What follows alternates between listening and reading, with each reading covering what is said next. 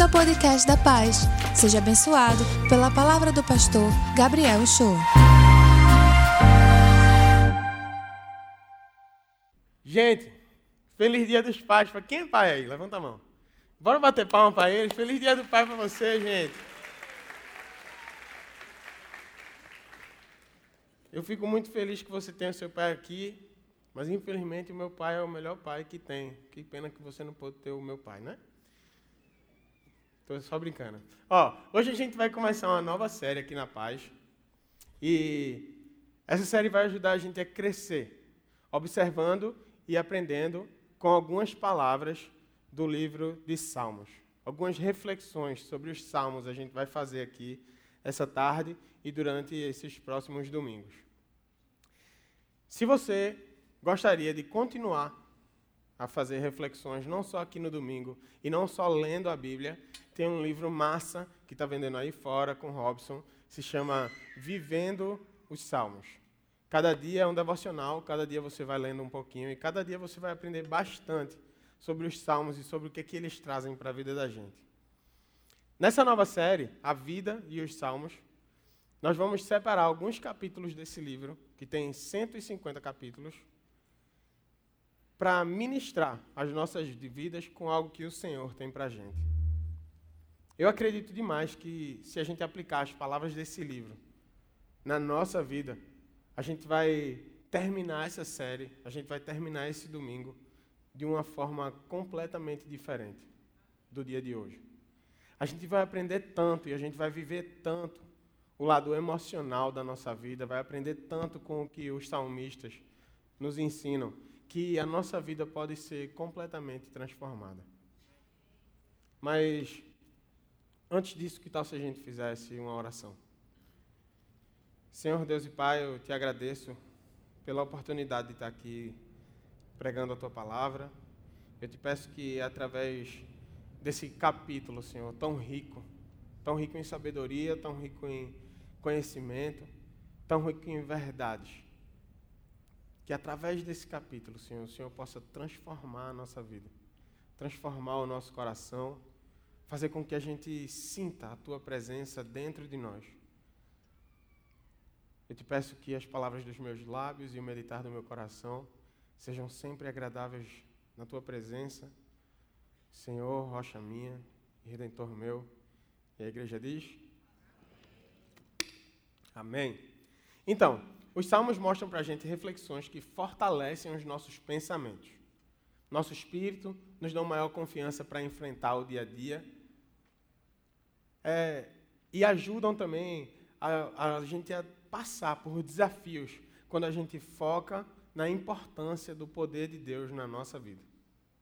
Hoje a gente vai refletir, como eu falei, sobre o primeiro capítulo desse livro e sobre a fé, sobre o caminho a seguir. Por isso, hoje a gente vai ver o caminho a seguir.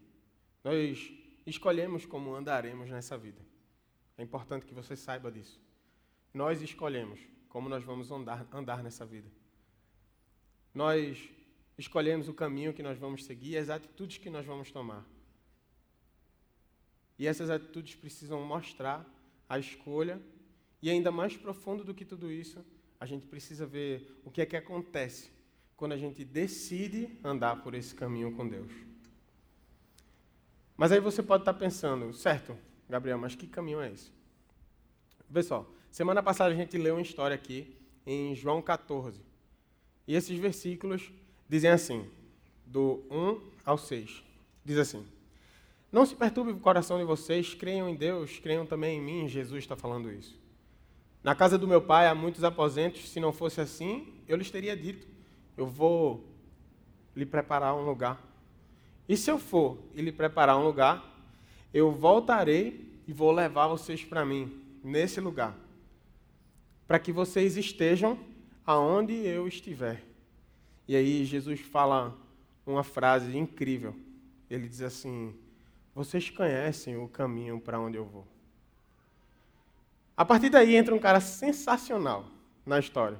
Ele pouco aparece na Bíblia, tem duas aparições bem marcantes, mas ele é o cara que sempre fala o que todo mundo quer falar, mas não tem coragem. Ele está naquele lugar, todo mundo está afim de falar uma coisa, mas todo mundo fica só pensando, e ele vai e desembucha.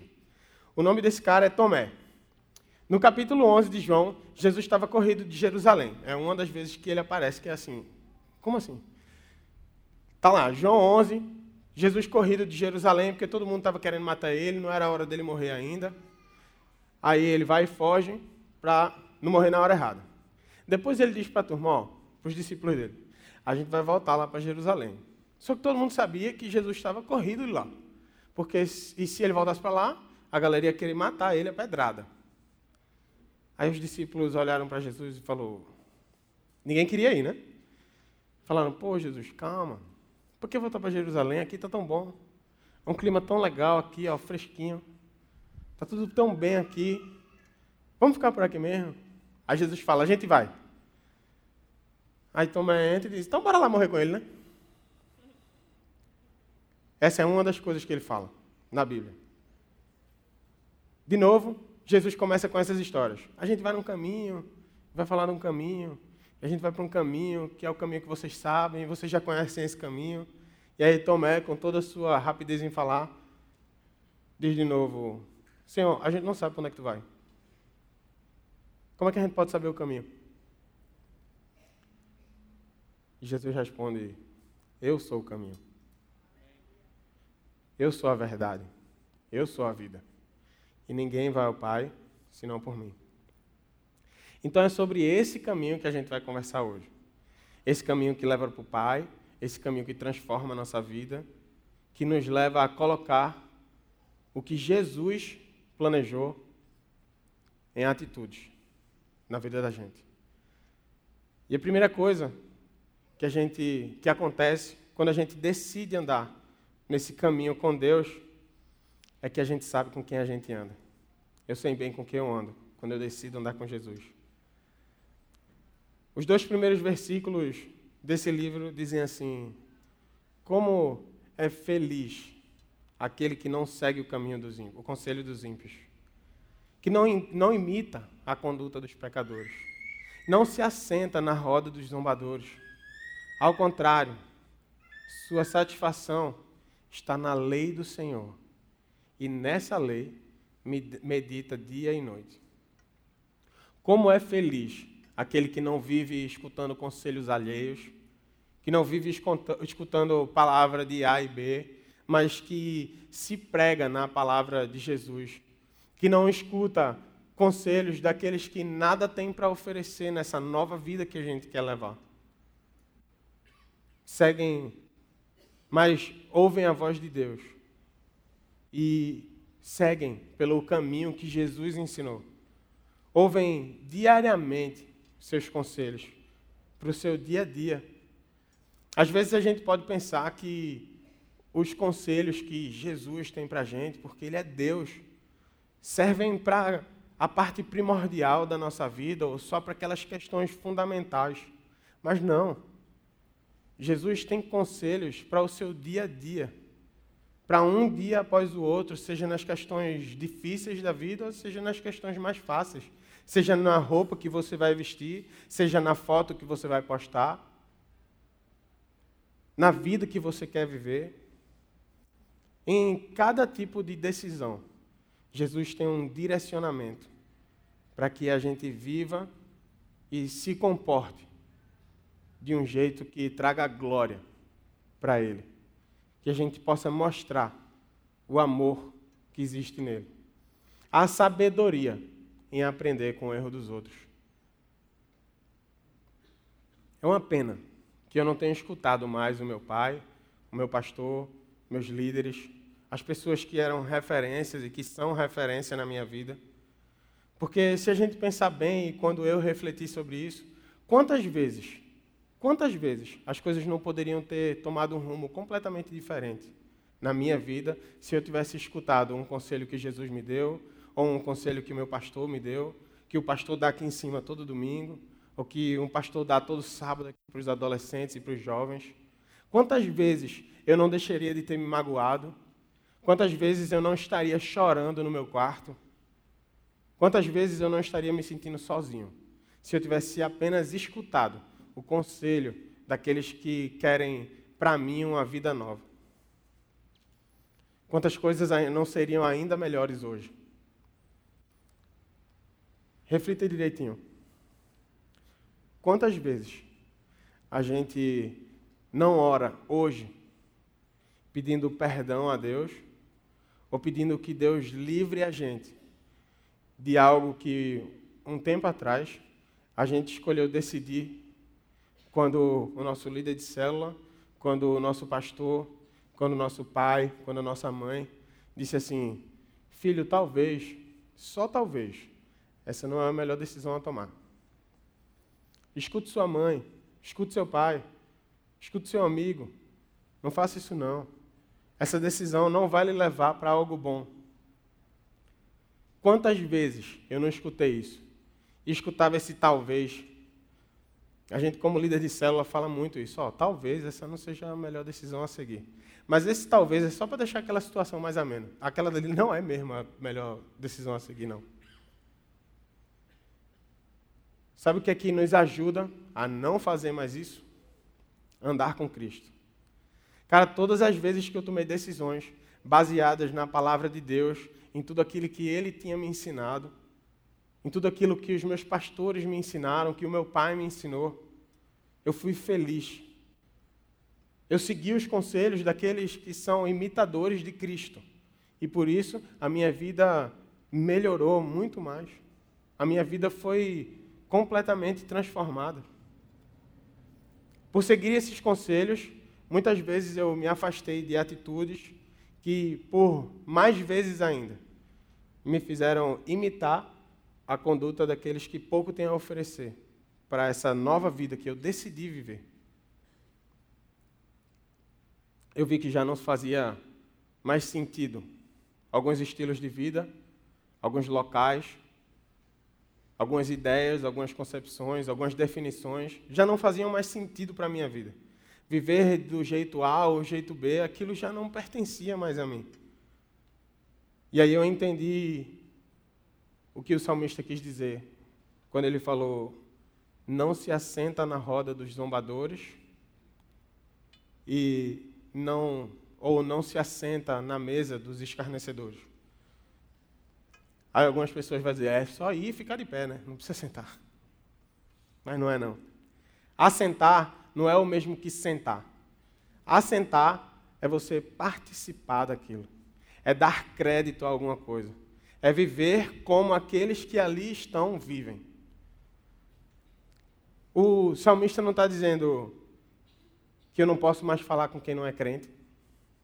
Ele não está criando uma regra de afastamento de todas as pessoas que fazem de algo errado, porque senão você tem que ser afastado de você mesmo. Uma lei onde você não pode ser amigo de quem não é cristão, ou deve se afastar de todos os amigos que hoje não vivem a mesma coisa que você vive. Não é isso que ele está dizendo.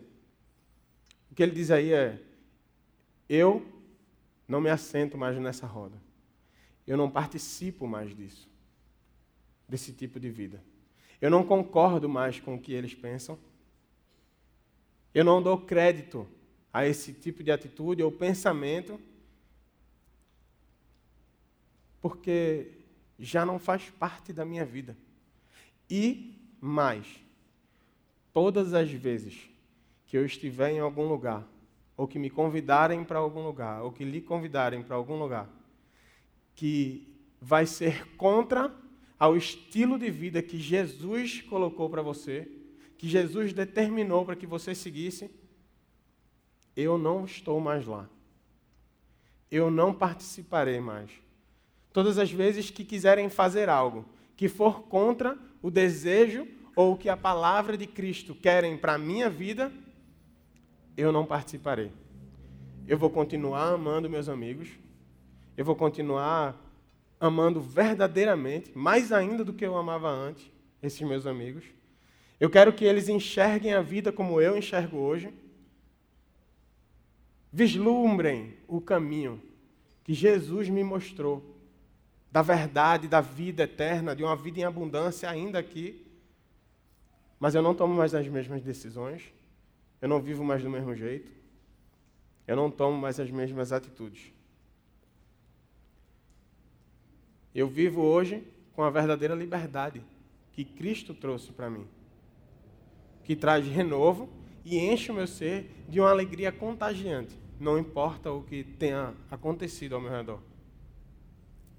E ele diz: ao contrário, ao contrário, a minha satisfação está em viver nesse novo caminho.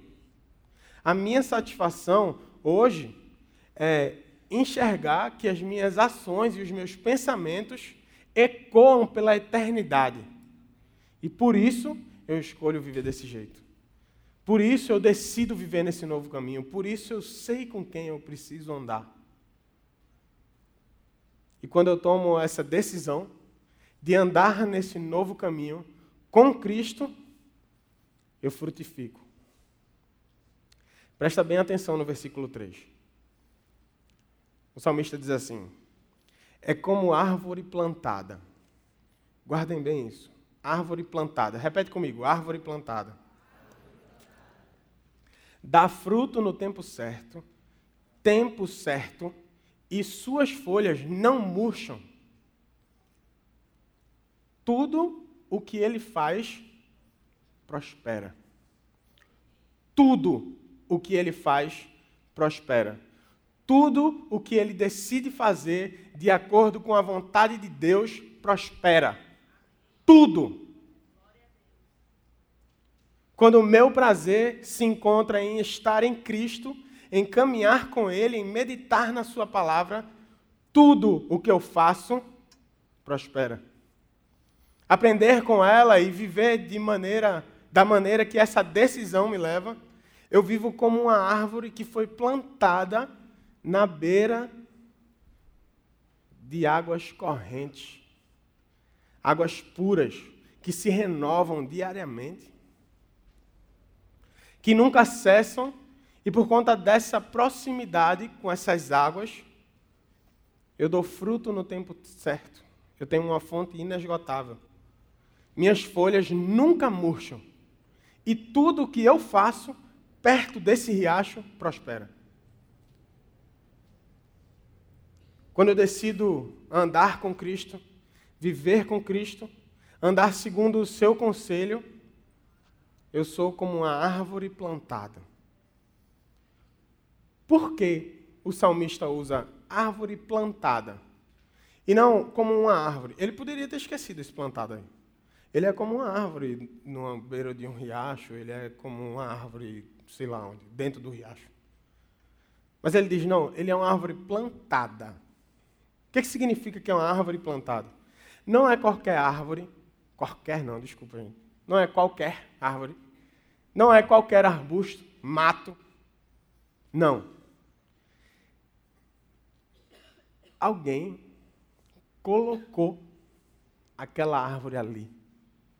Alguém pegou aquela semente, cuidou daquela semente e plantou ela ali. Existe alguém que com cuidado e amor e amor amou essa árvore, essa árvore que somos nós. Essa árvore que somos nós, fomos plantados ali, para que a gente recebesse de uma fonte inesgotável todos os dias da nossa vida. E para que ali desse fruto. Assim como qualquer árvore, eu e você podemos tanto florescer, crescer e sermos saudáveis, quanto murchar e perder o vigor. O que faz a diferença é onde nós estamos plantados e o quão próximo nós estamos, nossas raízes estão dessa fonte. Alimentados por essa fonte, nós somos capazes de dar fruto no tempo certo. O salmista diz: dá fruto no tempo certo. Nós temos o fruto do Espírito. E quando estamos perto de Deus, perto de Cristo, caminhando com Ele, nós vamos dar fruto no tempo certo. Fruto de paz em meio ao caos, fruto de paciência em meio à turbulência desse mundo, fruto de perseverança em meio ao sofrimento. Quando a situação deseja nos levar a um local de pensar que já não há mais jeito, nós que somos árvore plantada, damos o fruto da confiança em Cristo. Veja o exemplo de José. José era um desses homens. Meditava na palavra de Deus o tempo todo, dia e noite, em todas as suas decisões. Não importassem as consequências, o caminho que José seguia, de uma forma ou de outra, era para alegrar a Deus. Ele decidia as coisas de acordo com o que Deus tinha ensinado a ele. José viveu como estrangeiro em uma terra, como escravo, servo na casa de Potifar, mas preste atenção e veja que em todo momento, e não importa onde ele estivesse, ele prosperava. Tudo o que José colocava as mãos era próspero.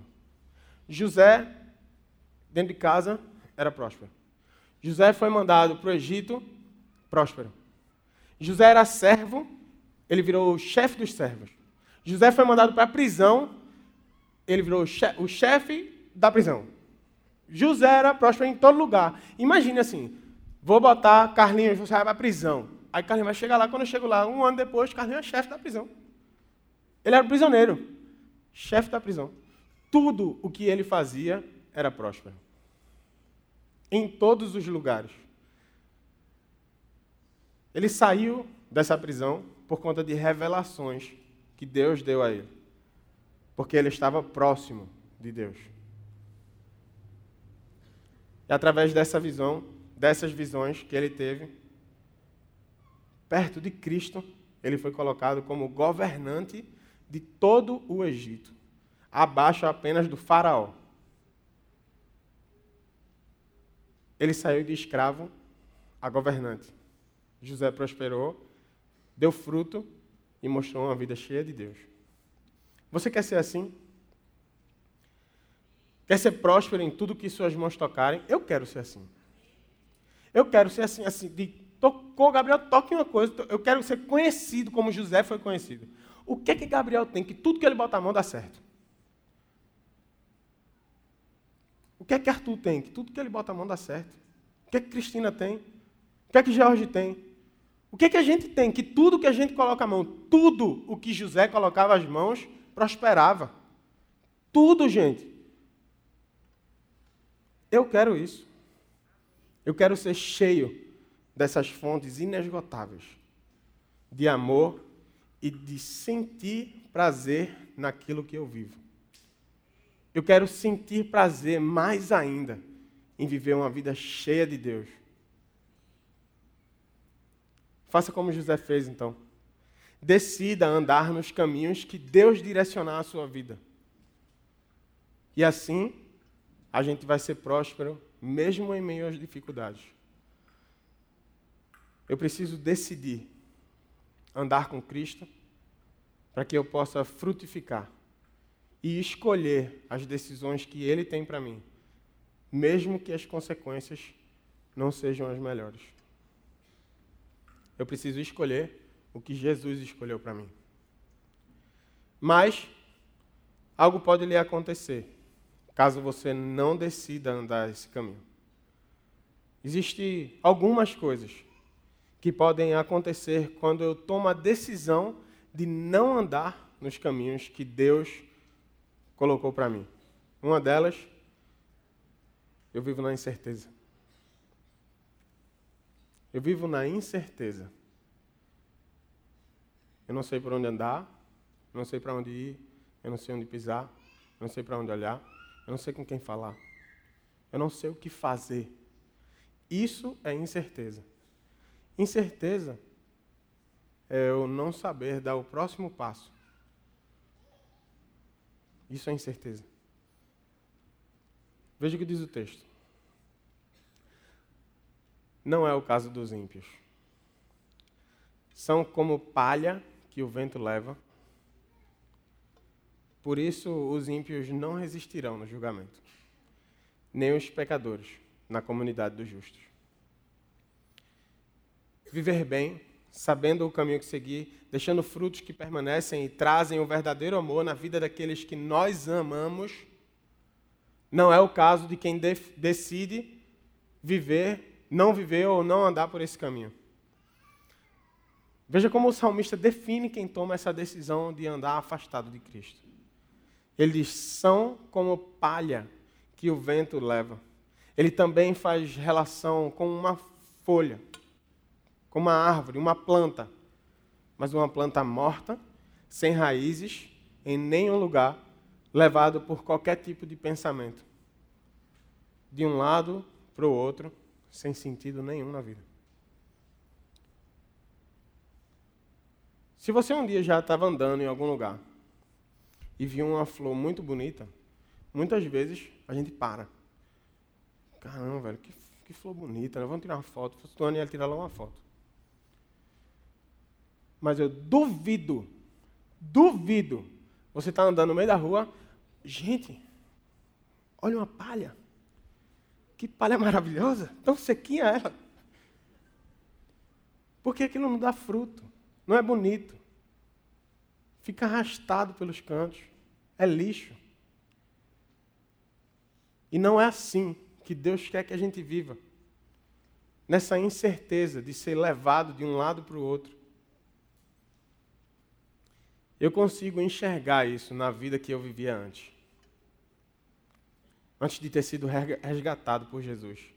Que cuidou de mim, transformou a minha vida de uma palha em uma semente e me colocou bem pertinho de um riacho. E disse assim: aqui você vai prosperar. Opiniões vagas, cabeça vazia, pouco ou nenhum sentido nas decisões que eu tomava, ou no caminho que eu andava. Eu vivia pelo dia de hoje, no máximo pelo dia de amanhã. Uma perspectiva pequena pequena demais diante das possibilidades que Jesus tinha para a minha vida. Mas, assim como um dia eu fui uma palha, fui recolhido, nascendo de novo, nas mãos do semeador, você também pode viver isso. Hoje mesmo, você pode ter entrado aqui assim. Você pode ter entrado aqui porque abriram a porta, esse vento aí bateu e arrastou você como uma palha aqui para dentro. Talvez você tenha entrado aqui hoje achando que o que eu vivo é tudo o que eu tenho para viver. Isso que eu vivo hoje é. É assim. A vida é assim mesmo, é passageira, é, é sem sentido, não, não, tem propósito. A gente só vive por viver, porque a vida está aí, a gente acabou nascendo e foi. Não é isso. Deixa eu dar uma notícia sensacional para você que pode ter entrado assim. Você não precisa sair daqui do jeito que entrou. Eu e você não precisamos mais viver na incerteza do hoje ou do amanhã, ou de por onde eu dar, onde que caminho seguir. A gente não precisa mais viver assim. Nós temos uma escolha nas nossas mãos. Nós podemos escolher a decisão de andar em uma vida com Cristo, de entregar o nosso caminho ao único que pode trazer sentido e fazer a nossa história transformada, viver perto de uma fonte que jorra para a vida eterna e dar frutos que transformem e mudem a nossa vida e a vida daqueles ao nosso redor. Talvez você tenha entrado assim hoje aqui. Talvez você tenha chegado e pensado, caramba, eu até já fui uma vez essa semente. Eu estava virando até um brotinho. Mas acabou que a vida foi levando e eu fui tomando outras decisões e acabei seguindo por outro caminho e hoje eu me sinto como uma palha, seco, sem vida, sem perspectiva, sem sentido. Se hoje você sente isso, eu queria orar por você. Eu queria que a sua vida fosse transformada. E que você, assim como José, prosperasse em tudo que as suas mãos tocassem. Que você tenha uma vida em abundância. Porque foi para isso que Jesus nos trouxe aqui. Ele trouxe a gente aqui para que a gente tivesse vida de verdade. Para que a gente pudesse ser plantado em algum lugar por alguém que cuida da gente, por alguém que olha por nós e diz assim: essa daqui é a minha árvore. Eu vou botar ela no melhor lugar do meu terreno. Se você quer receber uma oração, fique de pé que eu quero orar por você. Amém. Fique de pé se você quer ter uma vida transformada. Se você entrou aqui se sentindo seco, mas hoje a sua vida talvez começou a fazer sentido com o que Jesus falou ao seu coração. Talvez a partir de hoje é tempo de prosperidade na sua vida. Eu não estou falando de prosperidade material, de bens materiais, mas de prosperidade no coração, de saber que assim como as minhas atitudes, as suas ecoam pela vida eterna. E que a gente não precisa viver na incerteza do hoje ou do amanhã, porque não é pelo hoje ou pelo amanhã que a gente vive, mas a gente vai viver para sempre. Senhor Deus e Pai, muito obrigado, Deus. Obrigado porque, assim como o salmista falou, tu és o semeador perfeito, que tens o poder de transformar uma árvore velha e seca em uma pequena semente, que vai ser cuidada por, pelo Senhor, que vai ser tratada pelas tuas mãos, colocada em um terreno fértil, que vai florescer por ter decidido andar contigo e dar frutos e frutos que permaneçam.